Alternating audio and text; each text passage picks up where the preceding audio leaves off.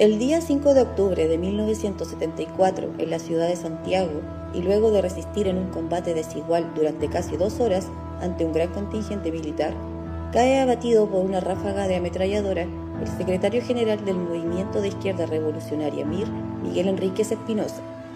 Encontrándose junto a su compañera Carmen Castillo Echeverría y dos compañeros más, son finalmente sorprendidos en la casa en que vivían, ubicada en la calle Santa Fe, comuna de San Miguel. La DINA venía realizando una feroz cacería al MIR, pero pese a sus esfuerzos y a cientos de detenciones, torturados y desaparecidos, no habían logrado dar caza al líder máximo del movimiento y una de las personalidades políticas más buscadas tras el golpe. Aquel 5 de octubre finalmente fueron localizados. Durante el enfrentamiento, dos de las personas que se encontraban también en la casa lograron escapar, quedando solos Miguel y Carmen, quien contaba con seis meses de embarazo. Ambos son heridos por las esquilas de una granada lanzada desde el exterior de la casa. La resistencia a los ataques se complica. Herido, Miguel sigue resistiendo, disparando su ametralladora contra los represores. Carmen permanece inconsciente y sus recuerdos son borrosos al recobrar a salto su conciencia. Miguel franquea el muro vecino gritando a los efectivos militares que se encontraba una mujer herida y embarazada en la casa y que hicieran alto el fuego. En el acto, una ráfaga pone fin a su existencia escribiendo su nombre en las estrellas. A los 30 años de ser y combatir, supo morir en octubre de la única muerte luminosa, como recitara Gonzalo Rojas. Miguel combatió hasta el final, como epílogo de su vida revolucionaria, asumiendo la muerte que cayó sobre él por haber emprendido la lucha junto a los pobres del campo y la ciudad, la lucha por la emancipación de los trabajadores.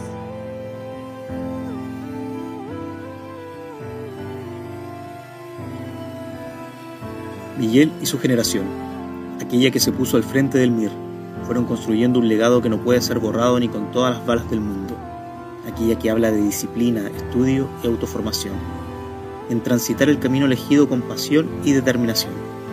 Todas estas cosas no fueron solo conceptos abstractos, estuvieron presentes y se hizo carne la vida de aquel joven de Concepción que decidió dejar atrás sus privilegios de clase para entregarse a la lucha por el socialismo como aquella rebeldía y rigor intelectual que en su época universitaria se vio expresada al momento de rendir sus exámenes finales de pregrado para obtener su título en medicina y que lo hizo enfrentarse con argumentos a su examinador, sorteando cada una de las dificultosas preguntas que se le hacían e incluso corrigiendo con información actualizada sobre el tipo de tratamiento médico que correspondía prescribir para el caso en concreto, citando la revista científica con dichas conclusiones, contradiciendo así la visión médica desactualizada del examinador.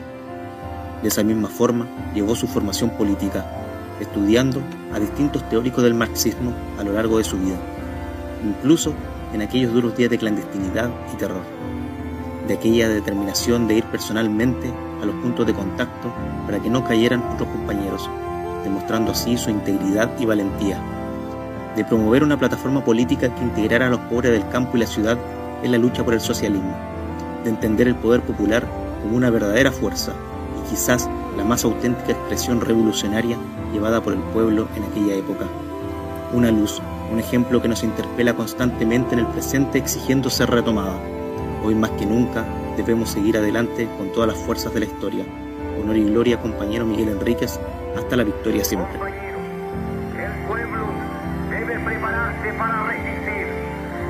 Prepararse para luchar, debe prepararse para vencer trabajadores de Chile, adelante con toda la fuerza, adelante con todas las fuerzas de la historia.